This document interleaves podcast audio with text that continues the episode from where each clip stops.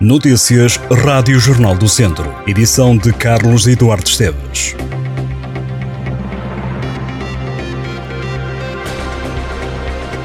O presidente da Câmara de Viseu, Fernando Ruas, deixou ontem, no dia de feriado municipal, palavras de homenagem a quem ajudou a tornar o Conselho num exemplo a nível nacional e convocou a responsabilidade de todos para não deixarem diminuir o trabalho e o orgulho do que foi feito.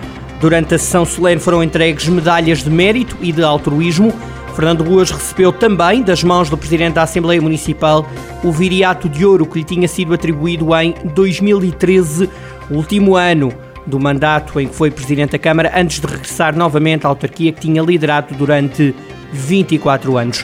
Num discurso emotivo, depois de uma ovação feita pelos presentes nesta cerimónia do Dia do Município, Fernando Ruas começou por agradecer o galardão que lhe foi atribuído. A Comissão Administrativa do Académico de Viseu reuniu pela primeira vez. Na primeira sessão, o órgão que está a gerir o clube distribuiu os pelouros pelos membros. No comunicado assinado pela Comissão, pode ler-se que, além da distribuição de pastas, a primeira reunião serviu para definir a sua forma de funcionamento e os termos de vinculação do clube e ainda para deliberar a indicação do administrador representante do clube a Académico de Viseu Futebol Clube Futebol SAD. Ficou definido que Fernando Ferreira será o responsável por fazer a ponte entre clube e SAD academistas nas reuniões da SAD, que, recorde-se, é liderada por Mariano Lopes. O avançado viziense João Félix continua ausente dos trabalhos da seleção portuguesa de futebol a dois dias do confronto com a República Checa a contar para a Liga das Nações. O jogador é o único indisponível nesta altura nos treinos da seleção nacional, concluídas quatro jornadas da Liga das Nações. Portugal está no segundo posto do grupo, tem sete pontos, menos um do que a Espanha. Faltam dois jogos para fechar a fase de grupos. Para se apurar, Portugal tem que ficar em primeiro lugar do grupo. Este sábado defronta a Chequia, que está em terceiro lugar a três pontos de Portugal. Na próxima terça-feira, a duelo ibérico Portugal-Espanha, em Braga. O presidente da Câmara de Oliveira de Frades admite que o Conselho tem problemas de água a dois níveis e que o protocolo agora assinado com a Agência Portuguesa do Ambiente vai permitir resolver alguns dos constrangimentos, tanto ao nível da falta de qualidade como da quantidade de água.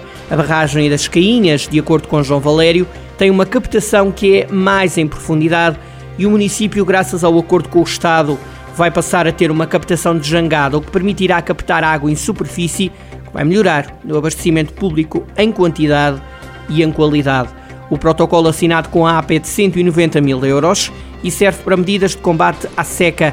Prevê ainda a implementação de um sistema de telemetria que é tido como essencial para acabar com as rupturas nas tubagens de água, que são quase diárias. O município de Vozela vai atribuir bolsas de estudo a alunos que ingressem ou frequentem estabelecimentos de ensino superior público e que residam no Conselho.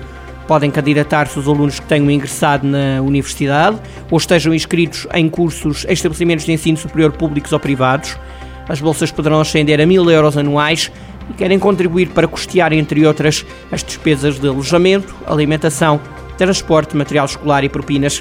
O período de candidaturas decorre entre 1 de outubro e 15 de novembro.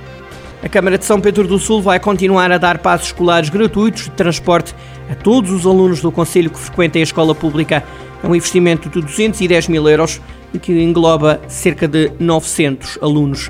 O executivo, presidido por Vítor Figueiredo, oferece também cadernos de atividades a cerca de 400 crianças do primeiro ciclo do Conselho, um investimento de cerca de 14.700 euros. Para os alunos do ensino superior, a autarquia atribui 5 bolsas de estudo com valores até 300 euros por mês.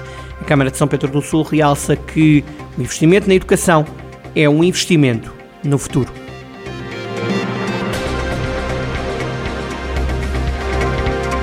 Estas e outras notícias em jornaldocentro.pt.